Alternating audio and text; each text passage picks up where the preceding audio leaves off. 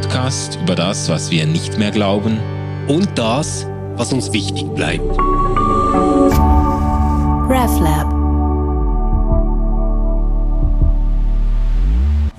Hallo und herzlich willkommen zu Ausgeglaubt. Wir sind in der fünften Staffel und widmen uns den großen Bibeltexten und natürlich nur ein paar wenigen dieser ganz großen Bibeltexte, denn wir wollen ja in zwölf Schritten durch die Bibel. Ja, genau. Hallo zusammen.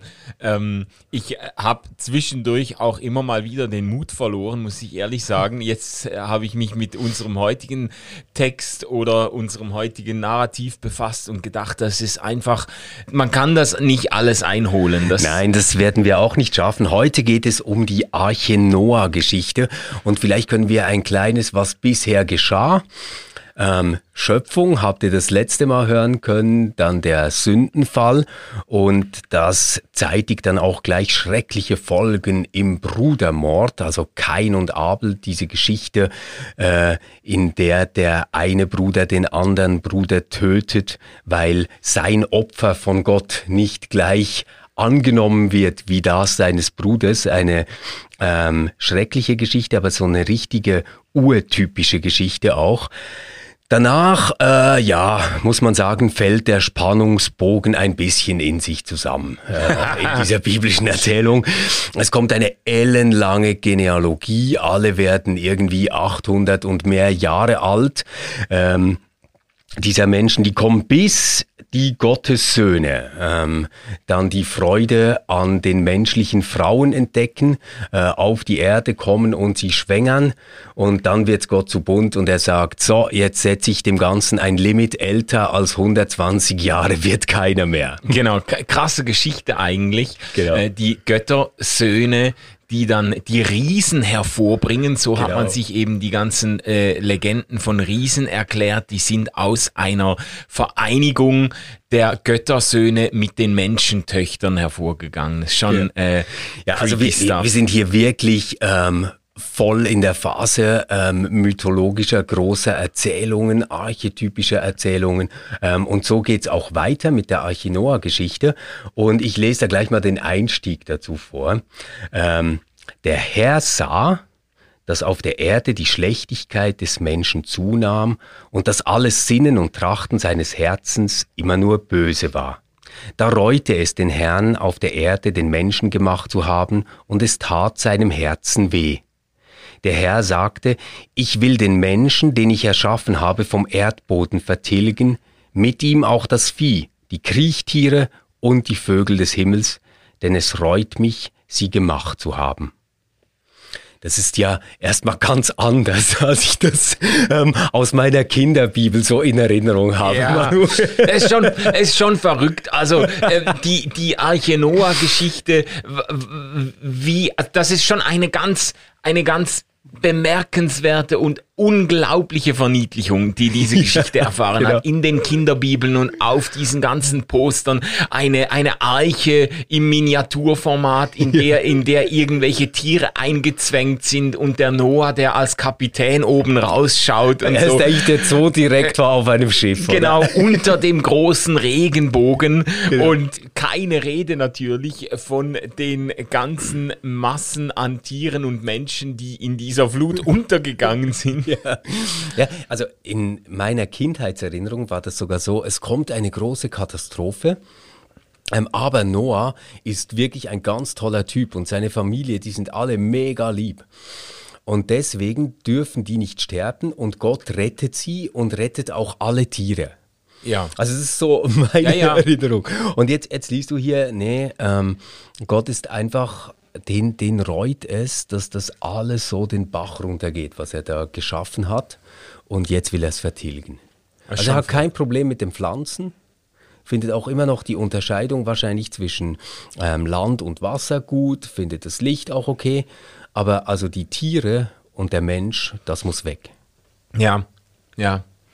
Äh, der Text ist enorm reich und das ist ja nur der Anfang der äh, Noah-Geschichte. Die Frage ist jetzt, wel welche Motive wir wann besprechen. Also es ist hier von der Reue Gottes die Rede. Das ist ja schon mal eine Vorstellung, die eigentlich das Gottesbild äh, vieler Menschen sprengt oder die jetzt ganz sicher auch für das christliche äh, Gottesbild nicht wahnsinnig bestimmend geworden ist. Die Vorstellung, dass Gott, dass Gott auf die Erde schaut und mhm. sich die Menschen anschaut, abgestoßen ist von ihrer Schlechtigkeit und dann sagt, naja, die Geschichte mit der Erschaffung des Menschen war vielleicht doch nicht so eine gute Idee. Genau, ja. aber Gott ist ja durchaus wenigstens ein bisschen differenziert in dieser Geschichte. Ähm, er sieht ja ah, Noah, der, der gefällt mir. Ja. Noah, Noah finde ich gut. Und ähm, er spricht dann zu Noah und sagt, ich sehe, das Ende aller Wesen aus Fleisch ist da. Denn durch sie ist die Erde voller Gewalttat. Nun will ich sie zugleich mit der Erde verderben. Mach dir eine Arche aus Zypressenholz. Starte sie mit Kammern aus und dichte sie innen und außen mit Pech ab so sollst du die Arche bauen. Und jetzt kommt eine richtige Bauanleitung. Also ja. wie lange soll das Ding werden, wie hoch, zieh mal zwei Böden ein, also wir brauchen so drei Stöcke. Quasi, ja, ja, ja, genau. Mit, mit, Pech, mit Pech außen versehen, damit genau. kein Wasser eindringt und so. Ja. Und, und so quasi wie als Erinnerung nochmal, warum er das machen soll, erklärt dann Gott, ich will nämlich die Flut über die Erde bringen, um alle Wesen aus Fleisch unter dem Himmel, alles, was Lebensgeist in sich hat, zu verderben, alles auf Erden soll verenden. Mhm. Also es gibt hier irgendwie so ein Bild einer äh, belebten, ähm, geistig belebten, meine ich jetzt, Kreatur, der irgendwie Gottes Atem eingehaucht ja. worden ist. Ja. Ähm, und das alles soll jetzt weg, abgesehen von, von Noah. Und ähm, abgesehen von jeweils äh, zwei oder sieben Tieren, ähm, die dann doch mitgenommen werden. Äh, er, er, sagt nämlich äh, zu Noah, mit dir aber schließe ich meinen Bund. Geh in die Arche, du, deine Söhne, deine Frau und die Frauen deiner Söhne.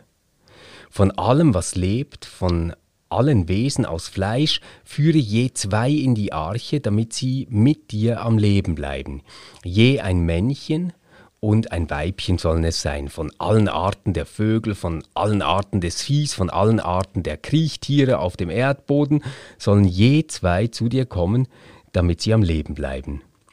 Nimm dir von allem Essbaren mit und leg dir einen Vorrat an, dir und ihnen soll es zur Nahrung dienen. Und Noah tat alles genau so, wie ihm Gott aufgetragen hatte. Ja, ja. Also, wo fangen wir jetzt da an? Also, vielleicht schon bei der Frage, wie haben all die Tiere in dieses Schiff gepasst? das ist eine gute Frage. Also, ich, ich finde zuerst eigentlich die logistische Frage noch spannender. Also, jetzt, jetzt musst du so ein Mega-Schiff bauen. Oder? Ja. Also, es ist ja ein Riesenschiff. Es ist größer als ein Fußballfeld, um, um sich das so vorzustellen. Ja, ja, ja. ja? Und dreistöckig. Ähm, ja, also da, da hätten jetzt auch so richtige Schiffbaunationen ähm, ziemlich lange dran gehabt, so ein Ding zu bauen. Und gleichzeitig musst du eigentlich noch alle Tiere einsammeln. Und zwar so die, die auf dem Boden kriechen, die, die in der Luft sind. Das stelle ich ja, mir ja. schon mal ganz schwierig vor. Ähm, und dann noch die äh, Säugetiere, könnte man vielleicht sagen, die so auf der Erde rumlaufen. Ja, und da musst du noch dafür sorgen, dass die sich nicht gegenseitig zerfleischen. Ja, genau. Weil das wäre ja auch ein Szenario. Nach einem Jahr äh, Flut öffnet, öffnen sich die Türe der Arche und die einzigen, die rauskommen, sind zwei fette, satte Löwen. Ja, genau. genau. Und Noah und die, und die ganzen anderen Viecher sind bereits verarbeitet.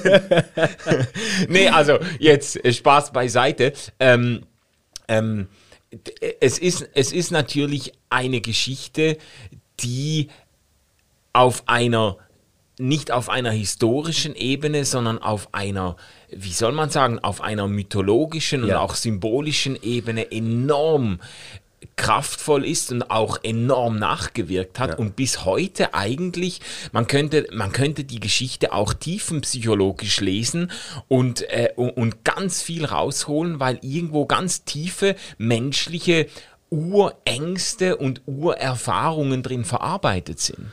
Ja, das ist das eine und das andere ist, dass diese Geschichten natürlich wahnsinnig viel ähm, über das Gottesbild erzählt, das Menschen haben. Wir Ja. werden das jetzt äh, dann bestimmt entwickeln.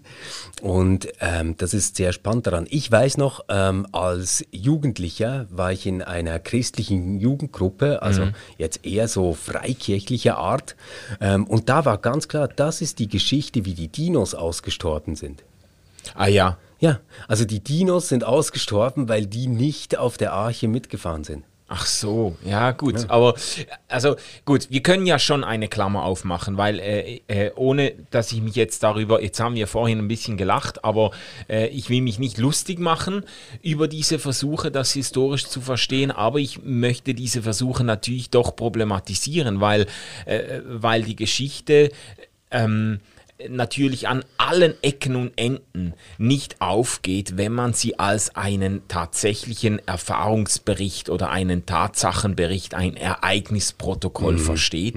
Äh, das, da braucht es so viele flankierende Wunder Gottes, äh, dass das überhaupt passiert, dass die ganze Geschichte keinen Sinn mehr macht. Also äh, und, und es gibt natürlich schon äh, im evangelikalen Raum auch äh, bis heute ganz ernst gemeinte Versuche, das doch noch zu plausibilisieren. In den USA hat vor kurzem, vor wenigen Jahren, hat doch einer äh, die Arche Noah in einem Riesenprojekt, für das er auch Millionen äh, ähm, an Funding gekriegt hat, äh, die Arche Noah nachgebaut. Also in Original nach Originalangaben, eben in Fußballfeldgröße, Ja. Hunderttausende von Tonnen Holz hat der da verarbeitet. Ein Riesenprojekt. Und das kann man dann besuchen, so wie den Europapark Also oder Disneyland. Genau. Da kann man dann durchgehen und dann wird dann auch tatsächlich erklärt, wie das alles Platz gehabt hat. Also haben die dann auch so, ähm, ich sag, sag jetzt mal so Tierattrappen da drin, Ja, ja. dass man sich mal haben- vorstellen kann, wie diese Giraffen damit gefahren sind. Genau, die haben das alles versucht irgendwie plausibel zu zeichnen äh, oder umzusetzen, haben da die Nahrungsversorgung und so weiter durchgedacht. Und da, das ist eigentlich ein Riesenprojekt, das eben auch erstaunlich viel Geld gekostet und Geld äh, äh, auch äh, Spenden generiert hat, um diese Geschichte historisch plausibel zu machen. Und ich befürchte, dass sich ähm, Christen damit unnötig äh, Blöße geben, weil wir die Geschichte würdigen und ähm, wertschätzen und auch in unserer Zeit ernst nehmen können, ohne äh, zu behaupten, dass tatsächlich, dass es tatsächlich eine solche weltweite Flut gegeben hat und nur Noah und ein paar Tierpärchen überlebt haben. Ich glaube auch, dass wir ähm, die Geschichte anders verstehen würden, als das äh, Zeitgenossen dieser Geschichte verstanden haben, weil die ist ja voller Symbolik, die ist ja, ähm, total aufgeladen, diese Geschichte. Ja. Also nur ein kleines Beispiel. Ähm, äh, Noah hat ja äh, sieben Tage Zeit, um äh, diese ganze Arche zu bauen. Und sieben Tage, das ist genau so lange, ähm, wie die ganze Schöpfungsgeschichte gedauert hat, die wir das letzte Mal gehört haben. Ja. Oder? Und man könnte jetzt quasi wie sagen, nach ähm, sieben Tagen Schöpfung ähm, kann sich Gott ausruhen, alles ist äh, vollbracht quasi, alles ist geschaffen. Ja. Und sieben Tage braucht es, um Mensch und Tier, ähm, die ja am selben Tag geschaffen wurden, also mindestens Mensch und Säugetier äh, Ja, in der genau. Erzählung, jetzt ähm, auf ein Schiff zu bringen und sie zu retten vor dem Zorn dieses Gottes, vor der äh, schmerzhaften Reue, die er selbst über seine Schöpfung Mhm. ähm, fühlt. Das kann ja kaum ein Zufall sein. Ja, ja. Oder, und dann regnet es und äh, die, die Fluten vom, vom Boden gehen auf 40 Tage und 40 Nächte lang. Das ist natürlich auch wieder eine wahnsinnig symbolische Zahl, oder? Also diese Zahl 40 finden wir überall wieder. Ähm, 40 Jahre ist das Volk äh, durch die Wüste geirrt. Ähm, 40 Tage war Jesus in der Wüste, als er vom Satan versucht wurde. Also ähm, diese Zahlen, die wollen uns ein Gewicht, eine Bedeutung äh, mitgeben, die nicht auf der Ebene liegt, hey, da war mal ziemlich viel Wasser, aber wir haben ein Boot gebaut. Weil ähm, diese ja, ja. Geschichten ähm, von diesen Fluten, die quasi die ganze Schöpfung bedro bedrohen und auslöschen können, die finden wir ja auch in der Umwelt ähm, des Alten Testaments. Also zum Beispiel aus dem 19. vorchristlichen Jahrhundert Ähm, also ur uralt ähm, gibt es den Atrahasis-Epos ähm, und äh, da entscheidet auch äh, quasi der, der Götterhimmel, dass da einfach eine zu starke Vermehrung der Menschen stattgefunden hat. Die sind zu viele. Ja. Ähm, und äh, die müssen jetzt weg. Und dann äh, gibt es diesen lieben Gott Enki, ähm, der wendet sich dann eben an Atrahasis und gibt ihm eine Bauanleitung, ähm, wie er sich jetzt eine Arche bauen kann. Oder im Gilgamesch-Epos, ja, ja, 18. genau. Jahrhundert vor Christus, oder? Ähm, auch, auch da ähm, wird diese Flut angekündigt und dann heißt es, hey, lass ab vom Reichtum und suche, was lebt, sammle es. Und, und die Anleitung ist dann ein bisschen anders. Also diese Arche sieht dann aus wie ein Würfel, aber es gibt auch eine ganz konkrete Bauanleitung mhm. und Enki rettet äh, äh, in, in der ersten Geschichte ähm, dann den Atrahasis, in der zweiten Geschichte ist es äh, dann natürlich äh, Gilgamesch. Ähm, äh, über, über den da berichtet wird. Ja, ja. Also, und, da, und, das, und man muss sagen, Noah ist jetzt eine weitere Geschichte genau, und Adaption davon. Genau, also da gibt es wirklich religionsgeschichtlich faszinierende Parallelen, Texte, die sehr viel Überlieferungen, die sehr viel älter sind als die mhm. biblische Überlieferung, die aber an vielen Stellen ganz erstaunlich übereinstimmen. Ähm, und es gibt natürlich auch Flutmythen äh, äh, aus dem asiatischen Raum, als, aus ganz vielen äh, anderen äh, Kulturen auch. Das äh, kann man natürlich dann auch so wenden und sagen, ja, das daran zeigt sich, dass es eben wirklich passiert ist, weil man das ja. auf der ganzen Welt ähm, antrifft. Aber ich halte es immer noch für sehr viel plausibler zu sagen, dass eben diese verbreiteten Flutmythen nicht für ein einmaliges historisches Ereignis sprechen, sondern vielmehr dafür, dass eben in ganz verschiedenen Kulturen diese Erfahrung gemacht wurde, diese unheimliche Begegnung mit den Mächten der Natur, mit den, mit den Zerstörungsmächten auch, die in der Schöpfung wohnen. Mhm. Und man das äh, erfahren hat als etwas unglaublich Bedrohliches, gegen das man sich auch ganz schwer wehren konnte. Ähm, und dass diese Erfahrungen auch verarbeitet wurden, wurden auch theologisch verarbeitet wurden. Mhm. Und, die, und, im Alten Testament ähm, in dieser Noah-Geschichte werden eben diese Flutmythen werden genommen und quasi umgeformt. Und das ist eigentlich das Faszinierende, was in der Bibel, äh, in diesen Überlieferungen gemacht wird mit diesen Flutmythen. Ja, ich, ich glaube auch, man, man könnte so sagen, es gibt wahrscheinlich Erinnerungen an große Fluten, die sich in diesen ganz alten Geschichten niederschlagen. Ja. Und ich glaube auch, dass die ähm, Noah-Erzählung auf ganz, ganz alte mündliche Traditionen zurückgeht. Ähm, was, was ich aber speziell finde ähm, an dieser Geschichte ist, die ist ja völlig durchkomponiert und ähm, will ja jetzt nicht erzählen, wie das damals war, als diese Flut kam, sondern ich glaube, die hat eine Absicht, ähm, diese bekannte Erzählung, diese verbreitete Erzählung so zu nutzen und zu reframen, dass sie über die Beziehung zwischen Gott und Mensch sprechen kann. Ja, genau. Also, ja. dass, dass zum Ausdruck kommt, Noah, ich mache mit dir einen Bund. Mhm. Ähm, dich, dich will ich nicht vernichten. Ja. Und wir, wir müssen uns dann fragen, was trägt die Geschichte eigentlich am Schluss aus für diese mhm. Gott-Mensch-Beziehung, die ja, ja. da ständig wieder thematisiert wird? Ich finde das gar nicht so einfach zu beantworten. Mindestens scheint es nicht so was zu sein wie der liebe Gott rettet den lieben Menschen mit den netten Tierchen. Ja, ja, ja. Ähm, es ist ja auch, also ich habe schon das Gefühl, dass uns in der Geschichte auch noch ein sehr ambivalentes Gottesbild entgegenkommt. Ja, ja. Also Gott ist jetzt eben ganz sicher in dieser Geschichte nicht einfach der liebe Gott, der es nur gut mit uns meint und unsere Selbstentfaltung fördert oder so, sondern der ist zuerst einmal am Anfang der Geschichte, ist der ganz mächtig angepisst oder ganz mhm. mächtig enttäuscht vom Menschen und ähm, äh, ähm, zieht aus dieser Enttäuschung dann auch die Konsequenz, diese Menschheit verdient es, vernichtet zu mhm. werden. Mhm. Und das ist ja etwas, äh, dieses Gerichts- und Zorneshandeln Gottes ist ja etwas für den Menschen wahnsinnig bedrohliches. Also so, dann kommt eben die große Flut, alle gehen unter, bis auf die Familie des Noah. Und, genau. und das ist ja ein Gottesbild nachher, wir kommen ja darauf zu sprechen, dann nachher folgt der Segen und die, die Zuwendung und die Gunst Gottes, aber das Ganze ist noch so unheimlich in der Schwebe irgendwie. Genau, lass uns da vielleicht Schritt für Schritt durchgehen. Ähm, die Erzählung selbst fasst zusammen. Gott vertilgte also alle Wesen auf dem Erdboden, Menschen, Vieh, Kriechtiere und die Vögel des Himmels, und alle wurden vom Erdboden vertilgt. Übrig blieb nur Noah und was mit ihm in der Arche war.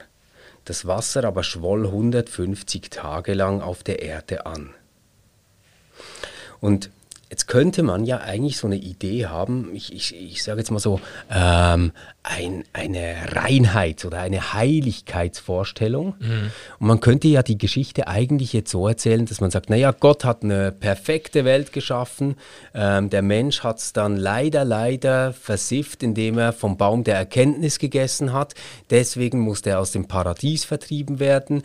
Ähm, wir sehen, das führt zu ganz schrecklichen Dingen wie Brudermord und ähm, auch sonst sonst ähm, sind die Menschen überhaupt nicht mehr Gott zugewandt, sie sind böse, böse, böse.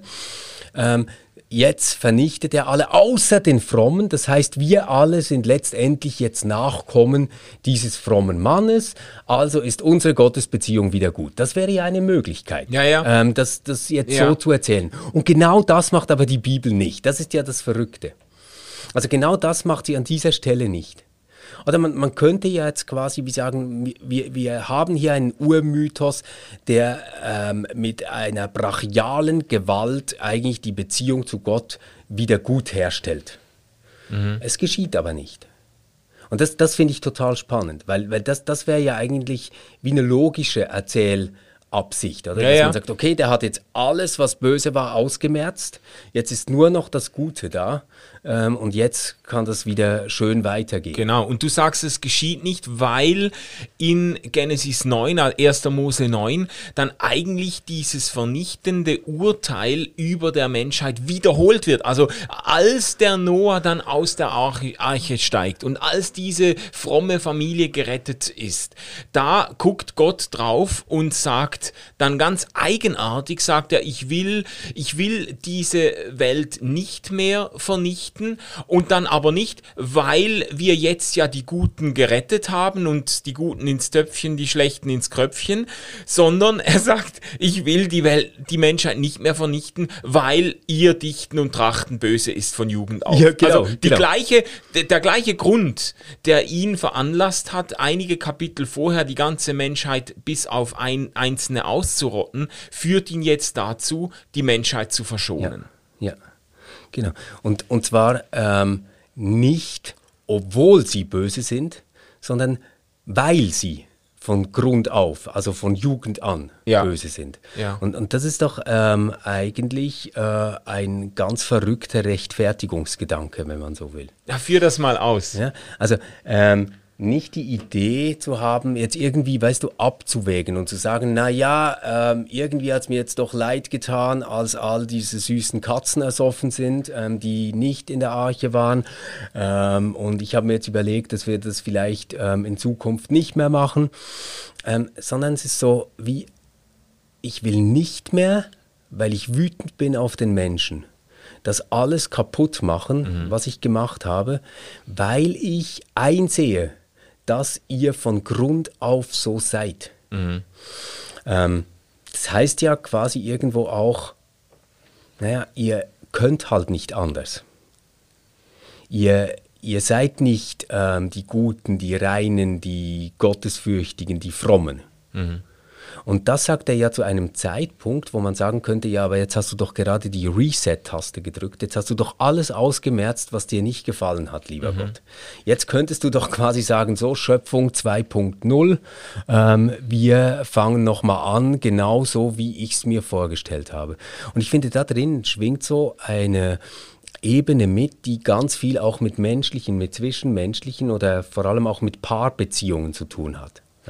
Also du kannst immer versuchen, deine Partnerin, deinen Partner zu ändern und nach deinen Vorstellungen zu formen. Du kannst ein Riesendrama abziehen, du kannst ähm, dein ganzes Mobiliar in der Wohnung kaputt machen, kannst die Fotoalben anzünden, kannst dein Handy wegwerfen. Ähm, am Schluss wirst du, wirst du merken, dass ähm, du es eigentlich mit dir selbst immer wieder zu tun bekommst. Mhm. Du kannst dann äh, irgendwo anders hin eine andere Beziehung leben. Du wirst immer wieder mit deinen Vorstellungen konfrontiert. Und was hier passiert, ist ja, dass Gott einsieht, ähm, dass seine Vorstellungen nicht realistisch sind. Dass die Menschen nun mal nicht fromm und gut sind, sondern dass sie diesen Anteil haben, dass sie von Grund auf etwas Böses, etwas Schlechtes haben und er damit dealen muss, ähm, wenn er die Schöpfung und den Menschen liebt. Ja, also das finde ich eben interessant. Es ist, es ist nicht nur einfach eine Kapitulation Gottes im Sinne von, ich habe es einmal gemerkt, die sind schlecht, ich habe sie vernichtet, äh, es hat sich nichts geändert, äh, ich kapituliere vor der Bosheit des Menschen, sondern es ist ein Stück weit eine, ein Anfreunden Gottes mit einer zerbrochenen Menschheit. So, so, äh, es kommt ein bisschen so daher, Gott schaut auf das, was eben nach der Flut übrig geblieben ist und sieht irgendwie ein, es ist immer noch zerbrochen, es ist immer noch kaputt, aber entschließt sich jetzt nicht nochmal aufzuräumen, sondern mit dieser kaputten und zerbrochenen Menschheit seinen Weg zu gehen. Ja. Das ist eigentlich auch das, ich finde, das ist das wahnsinnig hoffnungsvolle an, am Ganzen. Er wagt es ja dann sogar, den, seinen Segen über der Menschheit auszusprechen sprechen. Also ja. unmittelbar nachdem er feststellt, genau. sie sind von Grund auf böse, setzt er an und sagt, und jetzt segne ich sie. Genau. Und, und ja. das Verrückte ist auch, dieser Bund, der jetzt geschlossen wird, der wird ja gar nicht nur zwischen Noah und Gott oder zwischen den Menschen und Gott geschlossen, sondern zwischen Gott, Noah und seiner Familie und der ganzen Tierwelt. Ja. Ähm, da, da heißt es, hiermit schließe ich meinen Bund mit euch und mit euren Nachkommen und mit allen Lebewesen, bei euch mit den Vögeln, dem Vieh und allen Tieren des Feldes, mit allen Tieren der Erde, die mit euch aus der Arche gekommen sind ich habe meinen Bund mit euch geschlossen. Nie wieder sollen alle Wesen aus Fleisch vom Wasser der Flut ausgerottet werden. Nie wieder soll eine Flut kommen und die Erde verderben. Und Gott sprach, das ist das Zeichen des Bundes, den ich stifte zwischen mir und euch und den lebendigen Wesen bei euch für alle kommenden Generationen. Meinen Bogen setze ich in die Wolken. Er soll das Bundeszeichen sein zwischen mir und der Erde. Ja. Jetzt kommt der Regenbogen. Wahnsinn, oder?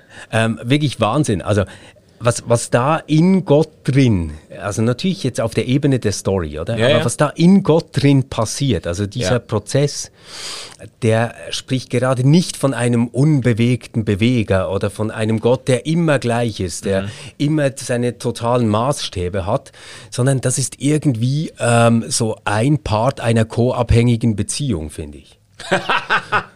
ja, aber es ist auch wirklich ein Zeugnis für die Lernfähigkeit und Lernbereitschaft Gottes irgendwo. Gott macht, Erfahr ja, Gott ja. macht Erfahrungen mit dem Menschen mhm. und ist enttäuscht und bereut Dinge und dann äh, räumt er auf und dann fängt er nochmal an. Und es ist so, es ist irgendwie ein unglaublich dynamisches Beziehungsgeschehen, das da beschrieben wird. Ja, das hast du jetzt schön gesagt, ein dynamisches Beziehungsgeschehen, oder? aber irgendwie scheint es ja so zu sein, ähm, dass die Schöpfung Gott immer wieder unglücklich macht mhm.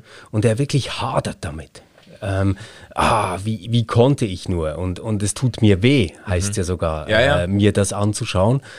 Und, und dann merkt er, ich kann doch nicht ohne. Und ich, ich, ich muss einen Schritt darauf zumachen, ja. ähm, gerade weil die böse sind, gerade weil die nicht so sind, wie ich es mir vorstelle, ähm, darf ich sie nicht mehr zerstören, sondern muss sie erhalten und ich schließe sogar einen Bund mit ihnen. Ja, er, er kommt nicht vom Menschen los. Genau. Gott kommt irgendwie nicht vom Menschen los. Ja.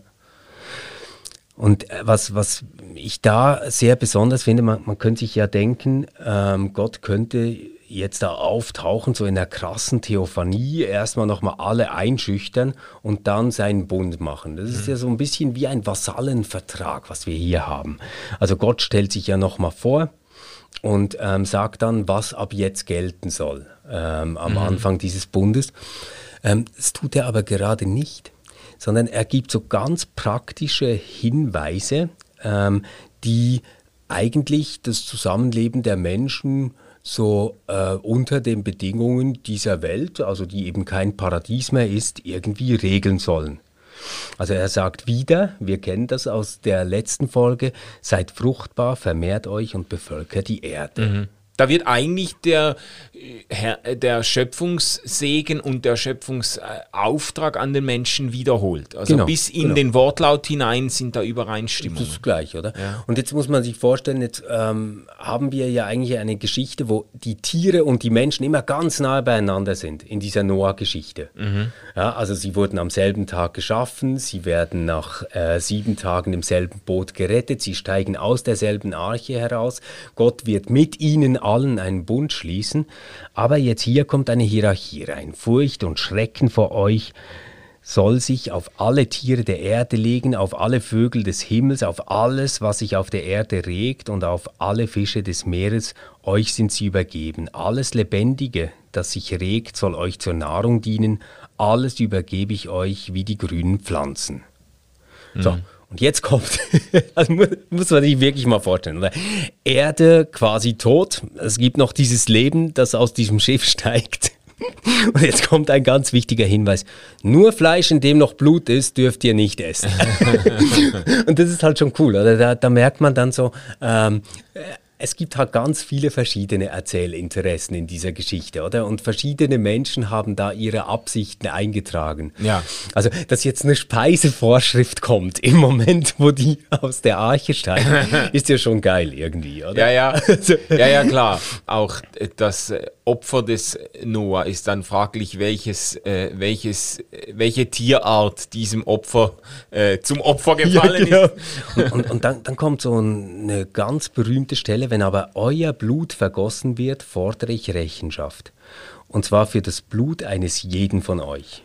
Von jedem Tier fordere ich Rechenschaft und vom Menschen. Für das Leben des Menschen fordere ich Rechenschaft von jedem seiner Brüder. Ah, das erinnert doch nochmal vielleicht an diese Kain- und Abel-Geschichte, mhm. oder? Ähm, wer Menschenblut vergießt, dessen Blut wird durch Menschen vergossen, denn als Abbild Gottes hat er den Menschen gemacht. Ja.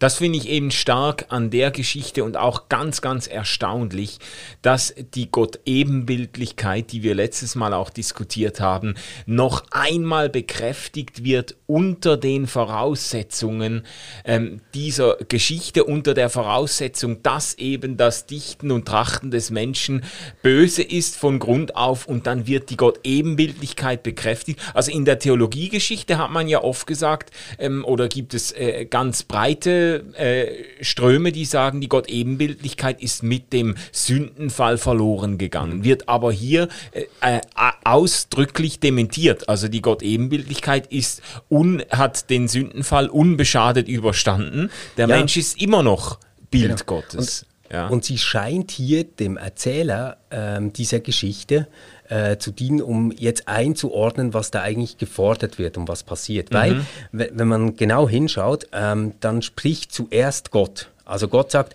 wer Menschenblut vergießt, dessen Blut wird durch Menschen vergossen. Und jetzt kommt wie ein Kommentar dazu, denn als Abbild Gottes hat er den Menschen gemacht. Mhm. Das sagt ja nicht Gott über sich.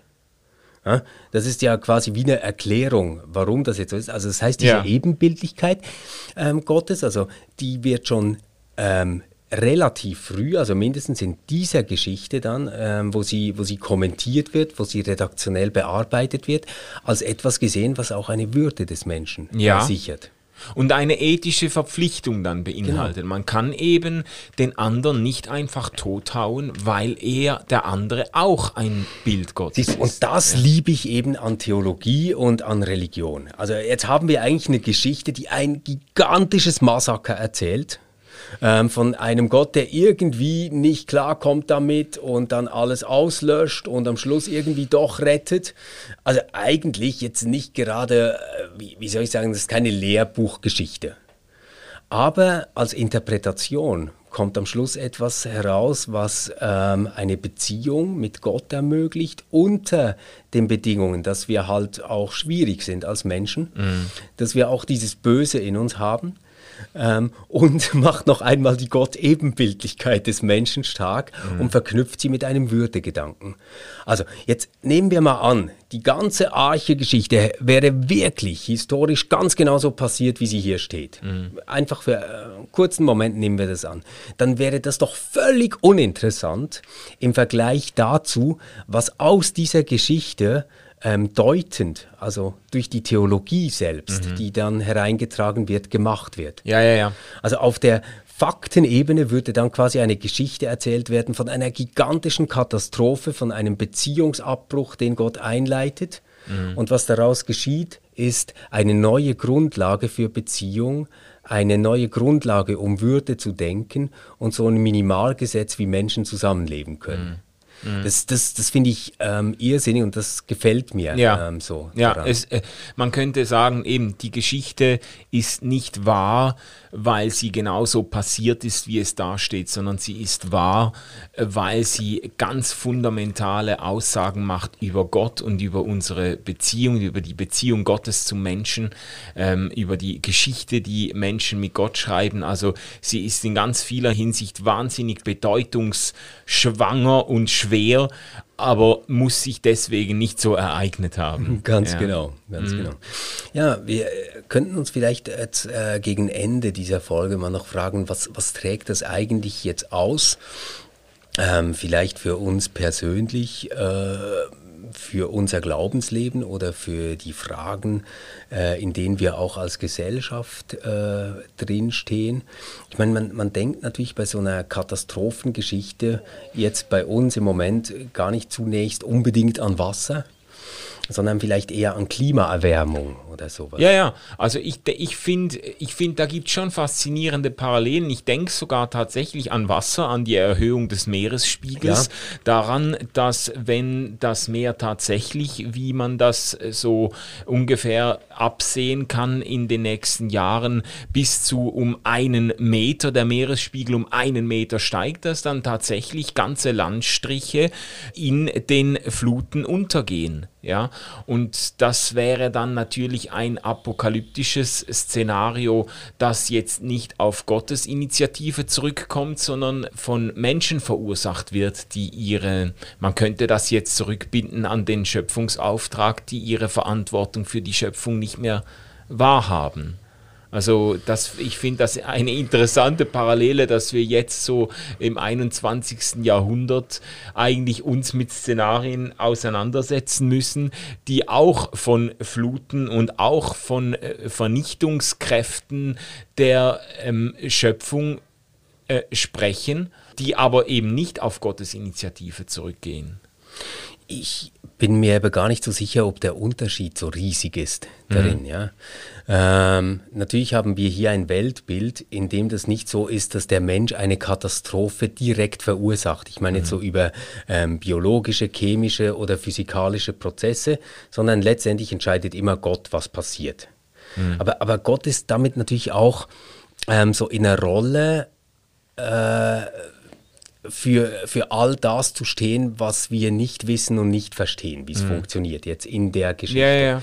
Jetzt heute stehen wir ein bisschen an einem anderen Punkt ähm, und trotzdem könnten wir die Geschichte ganz ähnlich anfangen und sagen, naja, die Schlechtigkeit des Menschen hat dazu geführt, dass die Wasser ansteigen. Ja, ja. Oder? Dass es furchtbar heiß ist, ganze Landstriche zu Steppen werden, etc. Ja, ja, genau. Also ähm, auch da passiert doch etwas ganz Ähnliches wie mhm. jetzt in dieser Arche-Geschichte, dass die Katastrophe ähm, vom Menschen sich selbst zugerechnet wird. Ja, ja. Also in der biblischen Geschichte wird gesagt, naja, Menschheit war so schlecht, ähm, da musste was passieren. Mhm. Wir sagen heute, hey, wir leben so nicht nachhaltig, wir sind so nicht mehr verbunden mit dem ganzen Kreislauf. Mhm. Ähm, wir, wir beuten das aus, wir, wir brauchen alle mehr als eine Erde etc. Ja, ja. Ähm, wir verursachen das.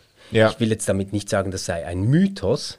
Ich will nur sagen, das hat vielleicht eine ähnlich mythologische Kraft wie diese Arche-Geschichte. Mhm. Mhm.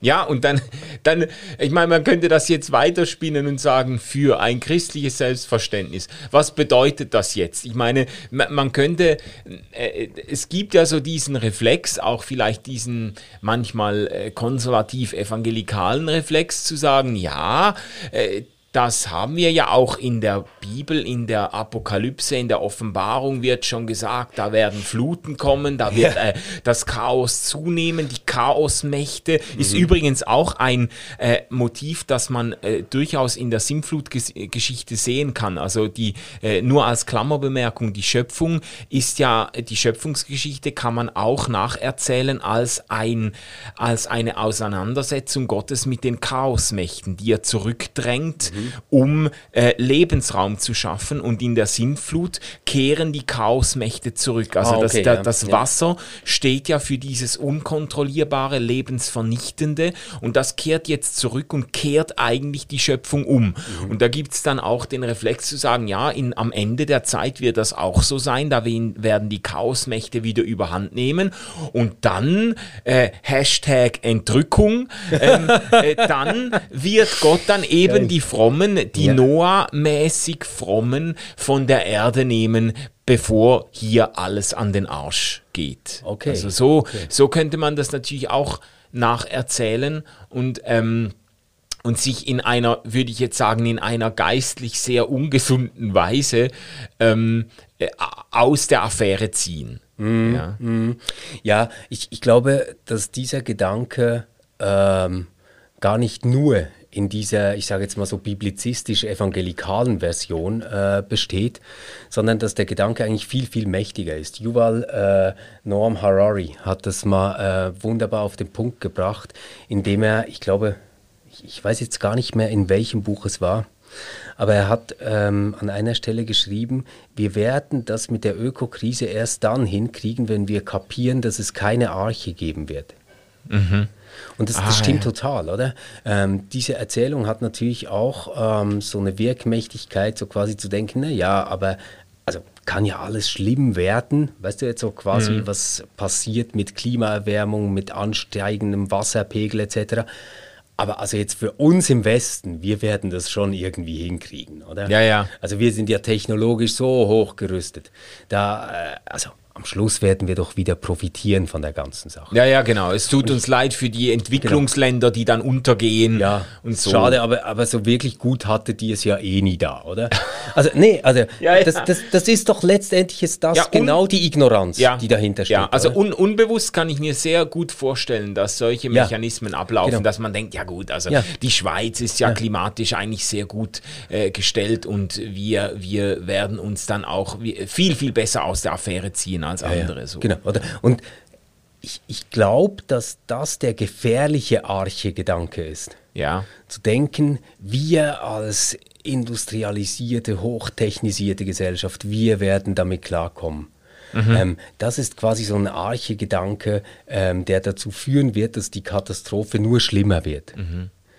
Ja, auf der anderen Seite finde ich aber, bietet mir diese Geschichte auch etwas an, was ich ganz dringend brauche in der heutigen Zeit. Mir fällt nämlich auf, dass der Ton, ähm, in dem der Mensch über den Menschen spricht, immer gehässiger wird. Ja. Es ist irgendwie Mode geworden, dass Menschen über sich als Parasiten, als Krankheiten, als ja. Viren sprechen, die einen Planeten bevölkern ja. ähm, und ihn zerstören. Äh, und mir geht das zu weit. Ich finde, das ist nicht mehr nur so quasi etwas fromme Selbstbescheidenheit und äh, Selbstkritik, mhm. sondern das verkennt letztendlich, was wir als Menschen sind. Ja.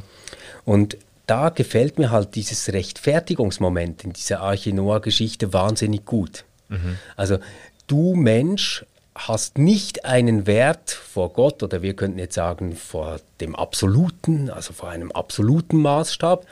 Also dein Wert nicht deswegen, weil du wahnsinnig gut bist oder weil du wahnsinnig geschickt bist oder weil du fromm bist oder was auch mhm. immer, sondern du hast ihn, obwohl du das alles nicht bist.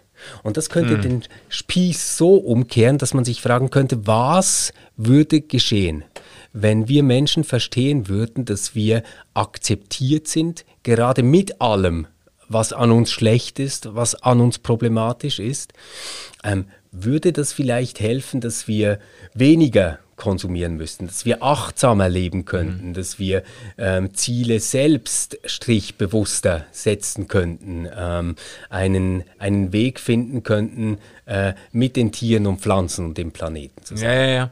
Also ich finde, das, das ist ein faszinierender Gedanke. Ich habe den wiedergefunden bei äh, Rutger Breckmann, äh, der hat ein Buch geschrieben über äh, den Menschen im Grunde gut, heißt das Buch. Und er hat ein Interview gegeben, da hat er genau das der Klimabewegung angelastet. Hat er gesagt, die ganze äh, äh, Klimabewegung oder an, an vielen Stellen zeigt sich ein enorm vernichtendes Menschenbild. So quasi, es wäre für den Planeten das Beste, wenn der Virus Mensch äh, ähm, sich selber ausrotten würde und so.